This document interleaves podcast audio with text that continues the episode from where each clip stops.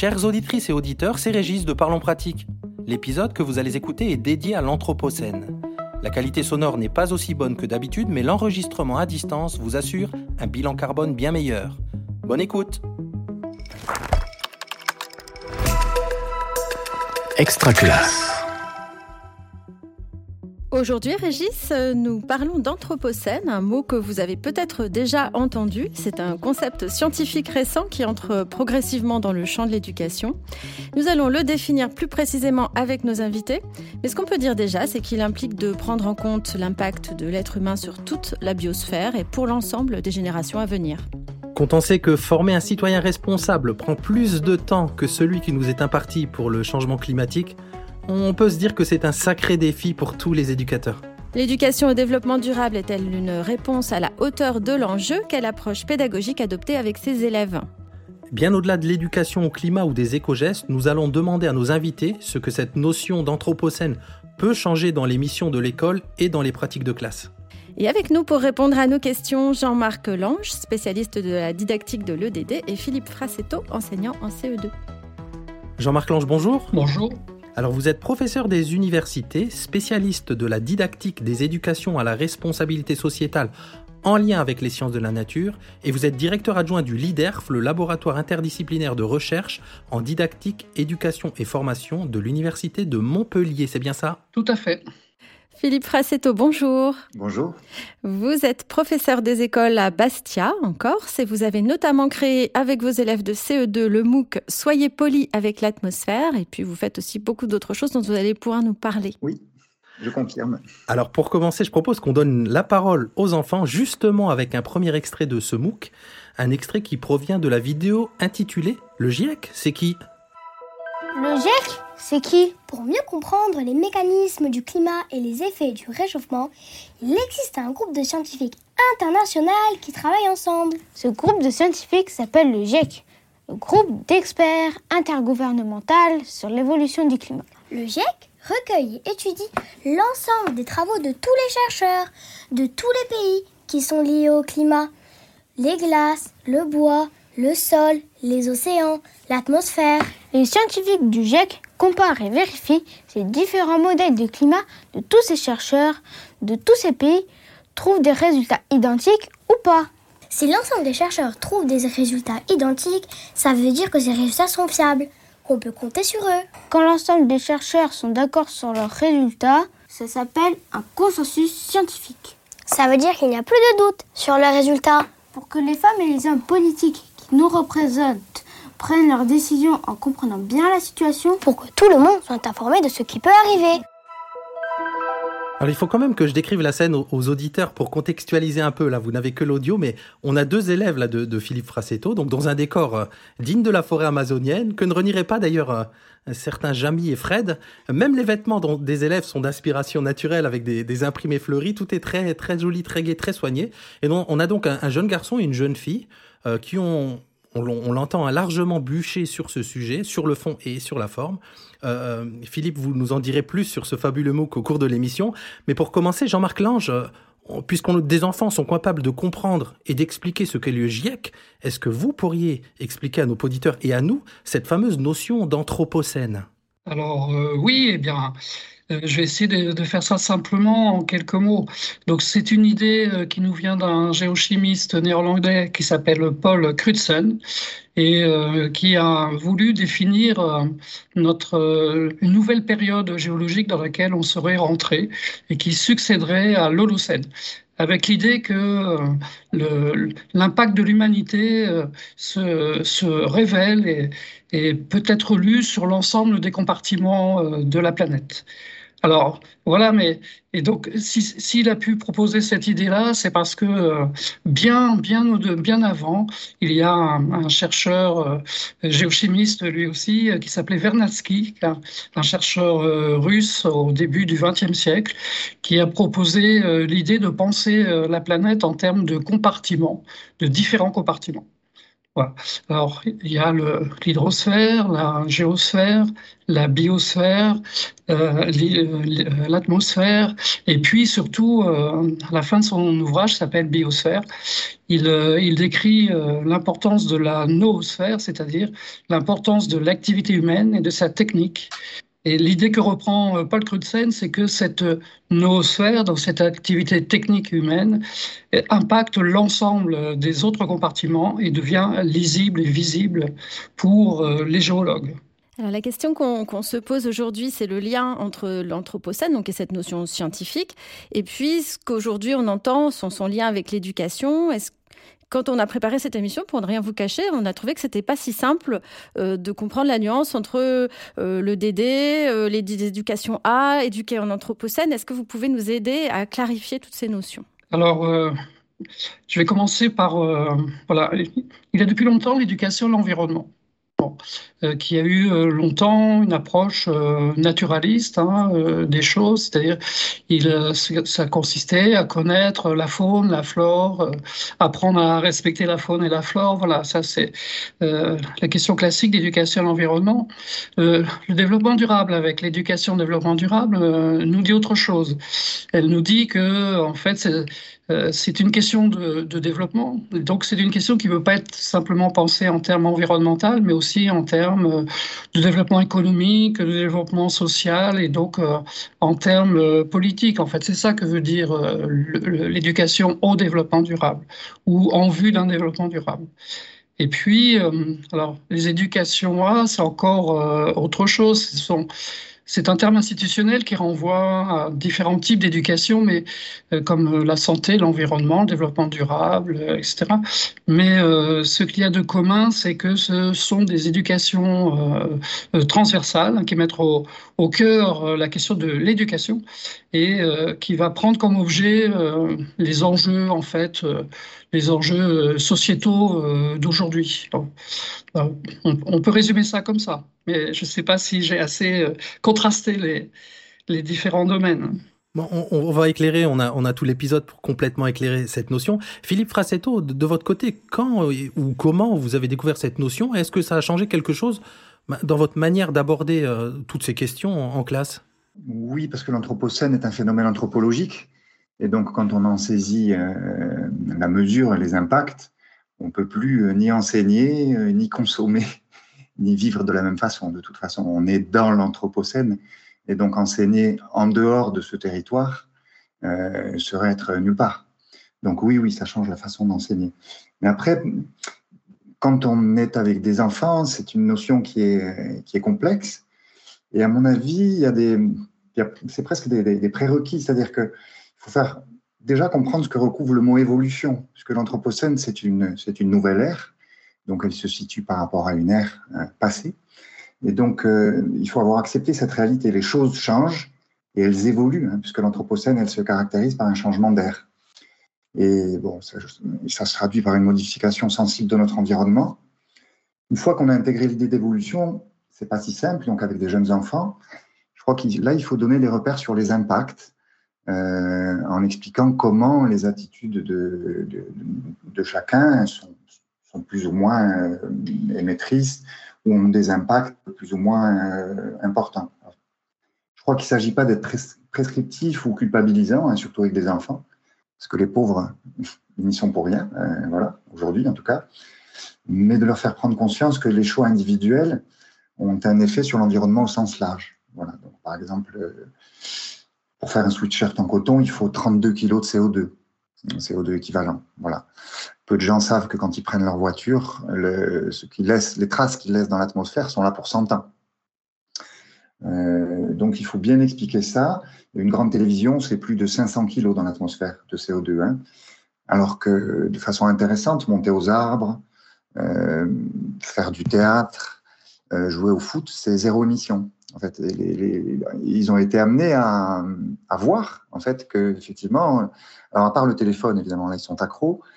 Euh, justement, on a travaillé aussi là-dessus, mais sinon ils ont été amenés à voir. En fait, ce qu'ils préfèrent faire, ça n'émet pas de CO2. Alors, ces exemples que vous donnez, Philippe, ils sont, ils sont notamment dans, ce fameux MOOC, hein, le, poids carbone d'un t-shirt. Comment vous en êtes venu euh, justement à, à, ce projet-là, on sait que l'Anthropocène ne fait pas partie des, programmes. Sur quoi vous vous êtes appuyé pour, euh, pour construire euh, ce travail avec vos élèves? Alors, comme je disais tout à l'heure, la, prise de conscience hein, qu'on est rentré dans cette, cette espèce de, de, nouvel âge de l'humanité. Hein. Chacun de nous est devenu un sujet planétaire. plus de 7 milliards d'humains, ça peut sembler un peu diluer la responsabilité. Mais si chacun de nous est une partie du problème, chacun de nous est une partie de la solution. Donc, euh, on est de taille à relever ce défi. C'était déjà le, postulat de départ. Euh, moi, j'avais travaillé sur le système de MOOC, notamment avec le, CRI et les aventuriers, hein, puisque tu, le sais, on avait, on, avait échangé et travaillé ensemble à cette époque. Et donc, ce format de MOOC me paraissait intéressant parce qu'il permet le changement, enfin, virtuellement, il permet le changement d'échelle. C'est-à-dire que le travail qu'on a fait, il est, euh, il est open pour toute la francophonie c'est gratuit et chacun peut s'y connecter. Donc ce, système de MOOC m'intéressait.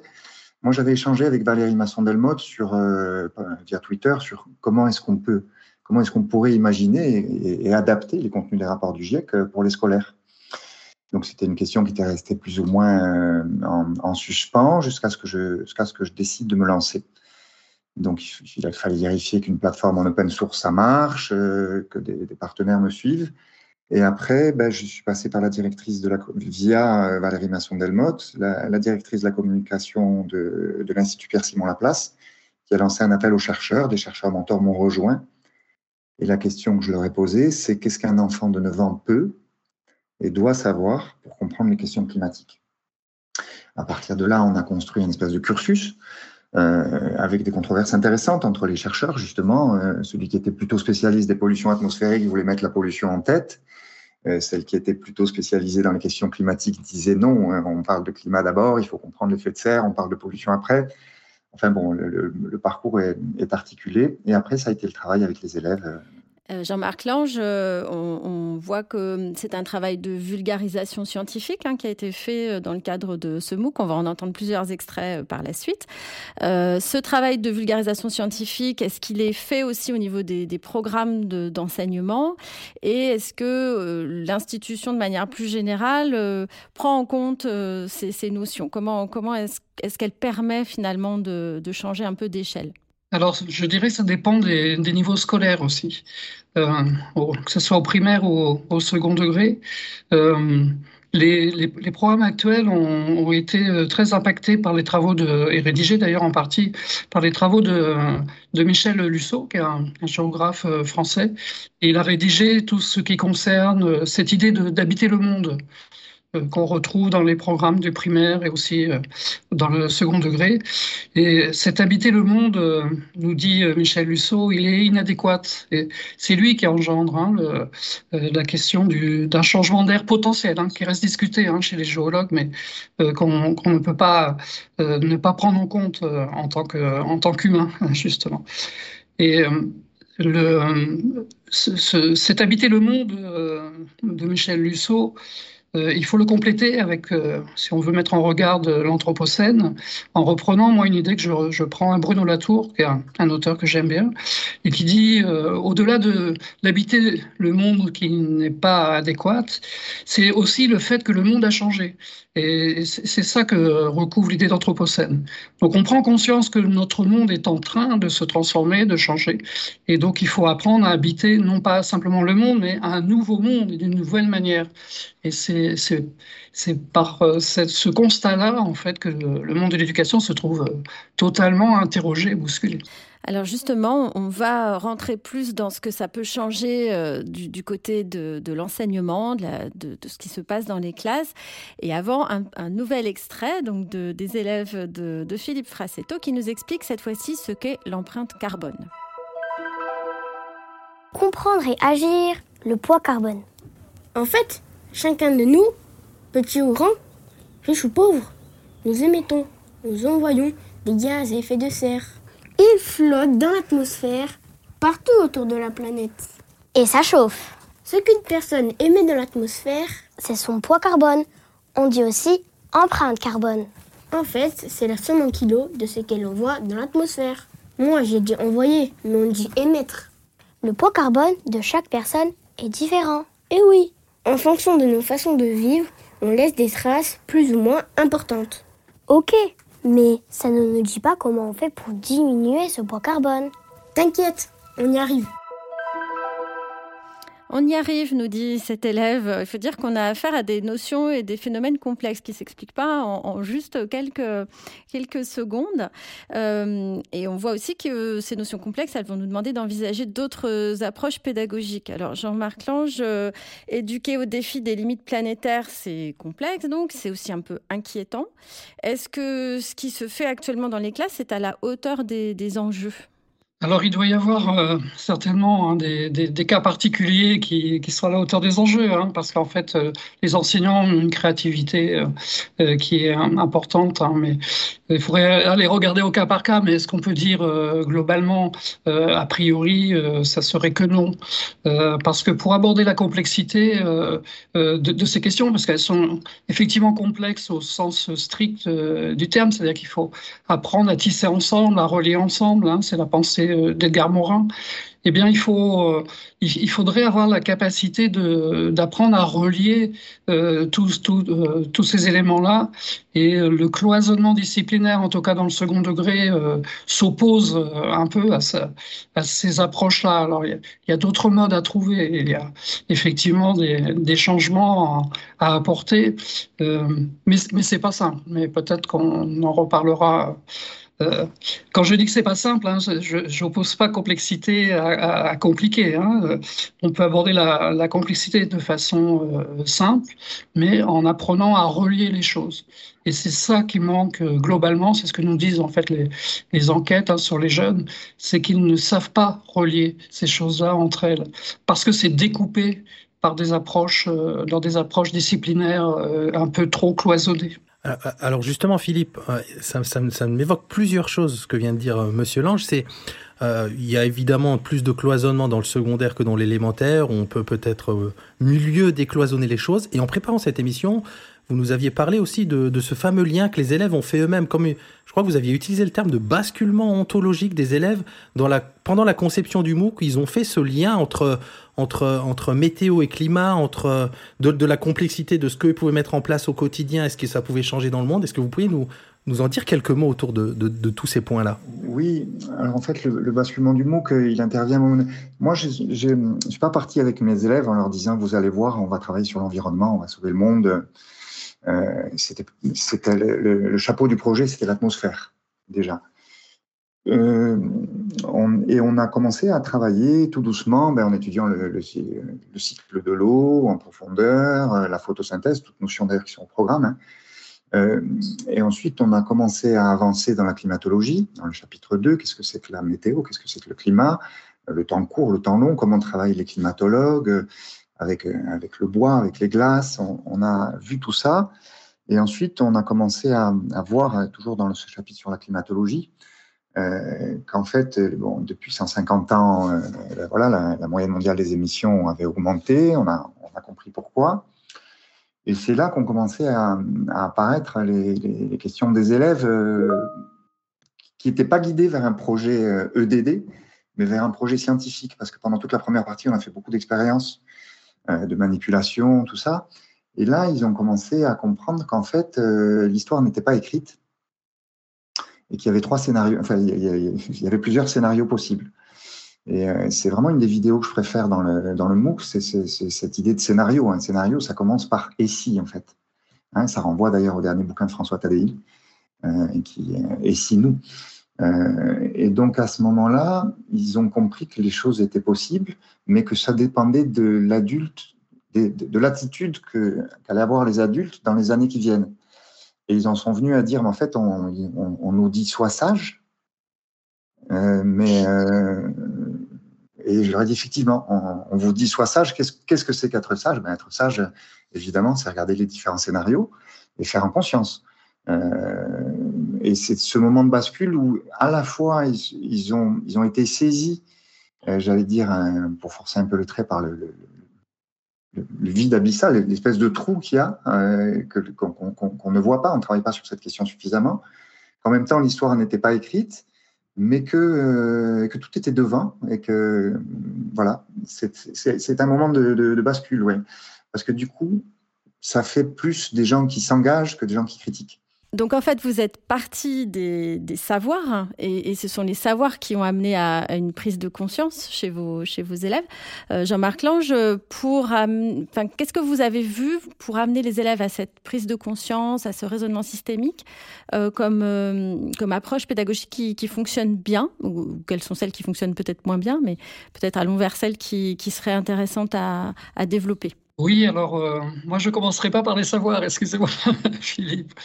Euh, mais euh, après tout, le mode d'entrée il peut être pluriel, hein. mais euh, ce qui fonctionne bien, en fait, c'est de, de, de, d'entrer dans, ces problématiques-là par une question euh, euh, locale, qui se, un enjeu local qui se pose réellement, en fait, hein, qui, est appréhendable et qui est à, la portée à la fois physique et puis intellectuelle hein, des, élèves. Et, donc, on, cet enjeu local, on, va essayer de le comprendre par euh, une démarche euh, d'enquête, en fait, hein, qui est, l'enquête étant la grande démarche pédagogique euh, des éducations, des A, hein, globalement. Et puis les, les savoirs, ils sont indispensables, hein, bien sûr, pour structurer la pensée. Et les élèves le réclament, ça aussi, de les aider à structurer leur pensée. Mais euh, on, va les, on va plutôt les convoquer, en fait, les, les savoirs au fur et à mesure pour éclairer donc les, disciplines. À ce moment-là, on les pense en termes de contribution et non plus en mode d'entrée dans une problématique. Et ça, dans le second degré, c'est pas le plus simple à, faire parce que l'organisation institutionnelle, elle ne le permet pas nécessairement. Voilà, alors ça, c'est ce que je dis, c'est euh, assez facile à faire euh, au primaire, enfin assez facile hein, dans le sens où les conditions le permettent. Et puis, euh, ça peut être fait aussi à l'université lorsqu'on a, on a des, des, des, des plages suffisantes. Mais dans le second degré, oui, tout à fait, ça se heurte à l'organisation euh, disciplinaire qui est, qui, est, qui est, trop rigide, alors qui est trop rigide. Euh, pas, pas forcément parce que l'institution le demande, hein, mais ce sont des coutumes installées sur lesquelles personne n'ose revenir franchement, parce que la pédagogie de projet, elle a, elle a toujours existé, en fait, que ce soit au, au collège ou au, lycée, mais ça a du mal à prendre sa place parce qu'il y a la compétition entre les disciplines, les équilibres entre disciplines, etc. Donc c'est plus des, des, habitudes ancrées que des, euh, que des difficultés matérielles euh, ou institutionnelles qui s'y opposeraient, en fait. Alors, vous, vous, parliez de, de, projet local, Monsieur Lange, et je sais que ça fait écho justement à un autre projet de, de Philippe Frassetto qui fait du lien avec tout ça. Je vous propose juste qu'on écoute un, un troisième extrait du MOOC et on en arrive à ce, à ce, côté, à ce côté local. Donc dans ce troisième extrait, on retrouve nos, nos formateurs en, en herbe, en l'occurrence formatrices, parce que là, ce sont deux jeunes filles. Et c'est un extrait cette fois issu d'une vidéo qui traite des activités humaines et de l'évolution du climat. Qu'est-ce qui s'est passé depuis 150 ans? Quand on brûle du charbon, du pétrole et du gaz pour faire tourner des machines pour chauffer ou pour se déplacer, on rajoute encore et encore des gaz à effet de serre dans l'atmosphère. Mais dans le futur alors, est-ce que la température va continuer à augmenter? On ne peut pas le savoir. Même les scientifiques, les spécialistes, ils ne savent pas?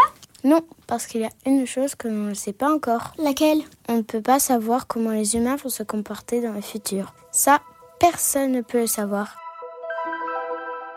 Alors, voilà bien un paradoxe euh, intéressant hein, évoqué par ces jeunes, euh, ces jeunes et ces futures citoyennes, des adultes en responsabilité, on l'a dit, pas toujours euh, sages, pas toujours à la hauteur des aspirations de cette, jeunesse, même, même très jeune parfois, et en même temps ces élèves de CE2 qui ont bien conscience que, que l'avenir passe par eux, on l'a dit tout à l'heure. Philippe Frassetto, pour concilier justement euh, ces grands enjeux qui, qui, qui dépassent les, les, enfants de cet âge, hein, côté anthropocène, mais, mais, même nous, j'ai envie de dire, euh, quelles, quelles, actions concrètes, transformatrices, à hauteur d'enfant et du quotidien? Je crois que vous, avez un, vous allez sortir de votre chapeau un autre projet qui a, qui a articulé le local et, et le côté anthropocène, quelque part. C'est-à-dire que je suis entièrement d'accord avec la remarque qui a été faite tout à l'heure sur l'entrée par les savoirs, qui n'est pas forcément la bonne nous, notre perspective était double. Enfin, moi, ma perspective était double. C'est-à-dire qu'il fallait que je forme les élèves de ma classe pour qu'ils forment d'autres élèves via un MOOC et pour traiter des, de, questions qui, ne sont pas des questions locales, qui sont des questions globales, puisque l'atmosphère ne connaît pas de frontières, excusez la rime. Euh, et donc, on a, euh, on a travaillé là-dessus. Ceci dit, donc un projet hors sol, quelque part. Euh, c'était un projet via des écrans, quelque part. Et c'est vrai que ça m'a amené pour cette année à faire radicalement l'inverse, puisque je travaille pas sur l'atmosphère mais sur le sol, et que je travaille plus avec des ordinateurs, mais euh, dans la petite forêt qui est à côté de l'école. Où là, on est sur des expériences concrètes et euh, on convoque les savoirs, mais avec les mains dans la terre. Euh, en plantant, en apprenant à bouturer, à semer, en aménageant un espace. Mais je suis revenu, j'ai atterri, on va dire, au sens latourien du terme, sur, sur la question de savoir sur l'engagement des enseignants. très peu d'enseignants sont engagés. Il faut bien le dire. Peut-être que dans le, vivier ou le terreau, pour filer la métaphore, des enseignants qui travaillent sur ces questions, qui ont, pris conscience de cette nouvelle donne euh, anthropologique, peut-être qu'on a là le, terreau de, de, nouvelles pratiques pédagogiques euh, presque révolutionnaires, parce qu'il s'agit de, changer les priorités, en fait. Euh, quelles sont les priorités? L'accord du, du participe passé, euh, ou bien euh, faire la différence entre, entre un chêne et un olivier? Euh, je crois que c'est voilà, une, question de priorité beaucoup qui doit changer. C'est un projet pour les, pour les élèves et pour les gens du quartier. C'est pas quelque chose qui est adressé, qui va passer par les réseaux. Au contraire, moins il y a de journalistes, mieux c'est. Et moins, voilà, faut que ce soit approprié par des gens sur un sol. Et c'est probablement par là que les choses vont, vont passer.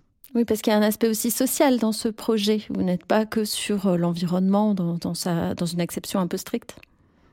Oui, il y a un côté social. Moi, je suis dans un quartier euh, pas très mixte, en fait, puisque sur mes 24 élèves, j'en ai 22 qui sont d'origine étrangère, qui viennent principalement du, Maghreb. Donc, les bâtiments, le quartier, tout ça. Et à côté de cette petite école, il y a un espace euh, vert qui est juste incroyable, que je connaissais pas. On m'avait dit que c'était dégueulasse, que c'était dangereux, qu'il y avait des déchets partout. Ça, c'était vrai. Et en fait, on s'est approprié cet endroit euh, tout doucement avec les élèves en signant une convention parce que c'est propriété de l'hôpital de Bastia. Enfin, on a réussi à, utiliser cette aire pour, euh, pour travailler. Et l'idée, c'est d'expliquer à ces enfants qui viennent d'ailleurs que l'unité du quartier, c'est là qu'ils sont chez eux, en fait, aussi. Euh, plus que n'importe où au Maroc, certainement. Et plus chez eux aussi que d'autres Corses de souche, entre guillemets, si, si tant que ça ait un sens, qui arriveraient d'une autre région de Corse dans le quartier et travailler sur cette question de, l'identité du quartier, mais en relation avec la terre, et le vivant. Donc ça, c'est plutôt le, projet de cette année. C'est un peu un contrepoint de ce que j'ai fait l'an passé. Jean-Marc Lange, on, sent que finalement, ce, cette notion d'anthropocène, c'est un sujet politique, c'est éthique, c'est loin d'être seulement scientifique. Et on sait à quel point la posture des enseignants peut être compliquée dès qu'il y a ce mot de, politique ou, d'éthique. Euh, et, quelle posture de neutralité il devrait adopter? Est-ce que c'est une notion euh, mal comprise? Est-ce que ce, devoir de neutralité, il entre en jeu ici ou on est complètement dans autre chose? Alors oui, les, enseignants ont, tendance à confondre deux choses en fait, ce qui est euh, euh, le politique et la politique. Le politique, c'est comprendre la dimension euh, de l'implication dans la cité. Hein. Euh, euh, police, ça veut dire gérer la cité. Hein. C'est ça l'origine du mot. Et entre donc le politique et être dans une démarche partisane, la la, neutralité a du mal à trouver, à être comprise, à trouver sa place en fait hein, dans cette approche-là. Il y a cette euh, tradition euh, très fortement ancrée et avec raison hein, de la neutralité républicaine euh, chez les enseignants. Et donc effectivement, ils ne doivent pas être partisans. Euh, mais une fausse neutralité qui serait d'ignorer les enjeux sociétaux euh, de l'époque dans laquelle on est, c'est finalement être partisan à sa manière, en fait. Donc la, la, neutralité telle qu'elle est trop souvent admise est une, euh, est, une prise de position euh, politico-technicienne en fait. Euh, voilà. Et donc il faut assumer la dimension politique au, au, sens noble du terme, avec un grand P, et pour reconnaître que derrière ce qui se passe, en fait, ce sont des choix de société, ce sont des choix de développement, ce sont dans lesquels tous les citoyens sont concernés, en fait. Et ça, c'est une barrière qui est, très compliquée à, à, faire comprendre, en fait. Hein. Euh, il faut être impartial, ce qui n'est pas la même chose que d'être neutre. en tant qu'enseignant. on n'est effectivement pas là pour choisir un, modèle de société ou un modèle euh, ou euh, une orientation politique, mais on doit faire comprendre que ces enjeux, que ce soit le climat ou, ou autres questions euh, liées à l'Anthropocène, ce sont bien des enjeux politiques au sens ancien du terme. Philippe Frassetto, vous, déploriez un petit peu que les enseignants soient peut-être pas suffisamment engagés. Vous, finalement, c'est un, engagement personnel que vous avez eu d'abord et puis euh, que vous avez traduit dans votre pratique professionnelle, mais en même temps, vous n'étiez pas forcément à l'aise non plus avec l'idée de paraître militant dans votre euh, posture d'enseignant. En fait, est-ce qu'il est, possible d'être neutre? En fait, je ne crois pas. moi, je suis engagé dans l'enseignement des questions climatiques, ce qui n'est pas neutre. Euh, voilà, par exemple, on voit dans le quatrième chapitre, on donne des repères macro sur les bilans carbone. Donc, euh, sur la moyenne des émissions mondiales, les émissions des pays riches, les émissions des pays pauvres. Et si on regarde de plus près, la, moyenne française, elle est environ de, 10 tonnes d'émissions de CO2 équivalent par personne et par an. Mais si on regarde un peu plus près, on voit que les 10% les plus pauvres en France émettent 800 kg par an et les 1% les plus riches émettent 56 tonnes. Donc c'est un écart qui est de 1 à 70, c'est un, fait. Il pose la question de la justice climatique. Donc c'est pas neutre d'en parler, mais c'est pas neutre de la passer sous silence. Euh, certains enseignants n'abordent pas des questions climatiques. Est-ce que pour autant ils sont neutres? Hein, je, rejoins vraiment ce que, vous disiez tout à l'heure. Est-ce que ramener la question climatique au débat sur le nucléaire, c'est neutre? Non. Donc une fois qu'on a admis l'impossibilité d'une neutralité absolue, ben, il appartient à chacun de placer le curseur. Est-ce que j'essaye d'être le plus neutre possible ou est-ce que j'assume euh, d'être pas neutre du tout et...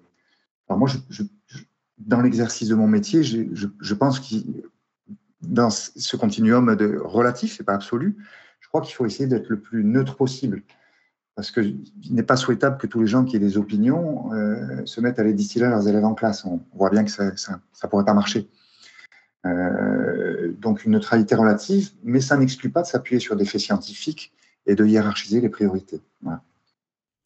Donc des enseignants engagés pour euh, des élèves qui s'engagent, on peut peut-être dire quelque chose comme ça. On, arrive euh, au temps d'inspiration. On vous a demandé à chacun de réfléchir à une, euh, une inspiration que vous aimeriez partager avec nos auditeurs et auditrices. Je commence avec vous, Jean-Marc Lange. Euh, oui, alors je pensais à un, petit ouvrage qui a été écrit euh, par un, collègue euh, suisse qui s'appelle Daniel Curnier et qui a écrit, écrit un petit ouvrage qui s'appelle Pour une école écologique écho en, deux mots, donc dans lequel il, explique, il décrit, c'est à partir d'un travail de thèse, hein, de recherche qu'il a, qu'il a mené, et donc l'école doit entrer dans une nouvelle logique en fait. Hein. c'est un peu ça cette idée-là. Donc ça, ça serait un, un premier repère. Et pour euh, ceux qui ont envie de s'intéresser à la question de l'Anthropocène, il y a un documentaire qu'on trouve euh, facilement euh, sur YouTube, qui a été diffusé par Arte, qui s'appelle L'homme a mangé la terre. Et euh, c'est un documentaire, c'est le premier documentaire qui a un point de vue euh, sur l'Anthropocène, en fait. Il, est, il a un, point de vue partisan, donc euh, ça peut être un point de départ qui est, qui a discuté, à explorer. C'est pas à prendre au premier degré parce qu'il est très partisan, ce documentaire. Mais en tout cas, c'est une base qui illustre bien la, la, complexité, le fait que tous ces éléments sont, sont reliés. Euh, entre eux. Et, donc, euh, on, entre en plein dans la question euh, du développement et de sa durabilité, en fait. Voilà de, de références que j'aurais envie de donner. Merci, on les retrouvera dans le, dans le descriptif du podcast. Philippe Alors, moi, je, je recommanderais l'Atlas de l'Anthropocène aux presses de Sciences Po, qui est vraiment magnifique. Voilà, magnifique. Euh, l'iconographie, enfin, c'est très très documenté avec une postface de Bruno Latour, c'est vraiment super intéressant. Euh, bah, Edgar Morin, enseigné à vivre aussi. Euh, le petit manuel de résistance contemporaine de Cyril Dion, ça peut être utile. les bouquins de François Tadei, tous, le, dernier en particulier. Et après, je terminerai justement bah, par, par François Tadei, quelqu'un qui m'a beaucoup inspiré. Et quand euh, il est venu euh, en Corse, le, le le directeur académique, lui a demandé quelles sont, d'après vous, les trois compétences les plus importantes à transmettre à nos élèves. Et donc, il a répondu euh, être empathique, collaborer et relever des défis. Et donc, ça fait un moment que je tourne autour de ces trois notions en me disant, est-il possible d'aller plus loin? Est-ce qu'on peut démonter ce triptyque? Et aujourd'hui, ben, j'ai envie d'ajouter, en fait, être empathique avec le vivant, collaborer avec le vivant et relever les défis de l'anthropocène. On dira que si on va comme ça, peut-être que ça pourra aller. Et puis, un dernier truc, peut-être sur les questions d'éducation, euh, on voit avec effarement qu'en fait, peut-être que maintenant, il faut commencer à travailler l'adaptation aussi et plus seulement l'atténuation. Mhm. Il faudrait qu'on réfléchisse là-dessus. Eh bien, on va, on va tous réfléchir là-dessus. On encourage nos auditeurs à réfléchir là-dessus. Euh, pour conclure cette émission, on vous encourage, au-delà de toutes ces ressources que vous allez retrouver dans, dans, dans, les notes qui accompagnent cet épisode, les travaux de, de Monsieur Lange et le fameux MOOC Soyez poli avec l'atmosphère de Philippe Frassetto. Ça vaut vraiment le coup. Allez jeter un œil, inscrivez-vous. C'est vraiment extraordinaire. Euh, pour conclure, j'ai envie de dire qu'on a appelé cette émission ce que l'Anthropocène fait à l'école et qu'on aimerait bien en faire une autre dans quelques années qui serait plutôt euh, ce que l'école a pu faire à l'Anthropocène pour inverser la tendance. Soyons, soyons fous. Un grand merci à tous les deux d'avoir participé à cet épisode. Merci beaucoup. Merci. À vous. Merci à vous. Ce que l'Anthropocène fait à l'école, un épisode de Parlons pratique préparé et animé par Régis Forgione et Hélène Audard. Montage et mixage Simon Gattegno. Coordination de production Luc Taramini, Hervé Thury et Magali Devance. Directrice de publication Marie-Caroline Missire. Suivez-nous sur extraclasse.réseau-canopé.fr ou sur votre plateforme de podcast préférée pour écouter tous les épisodes dès leur sortie. Une production Réseau Canopé 2022. Extraclasse.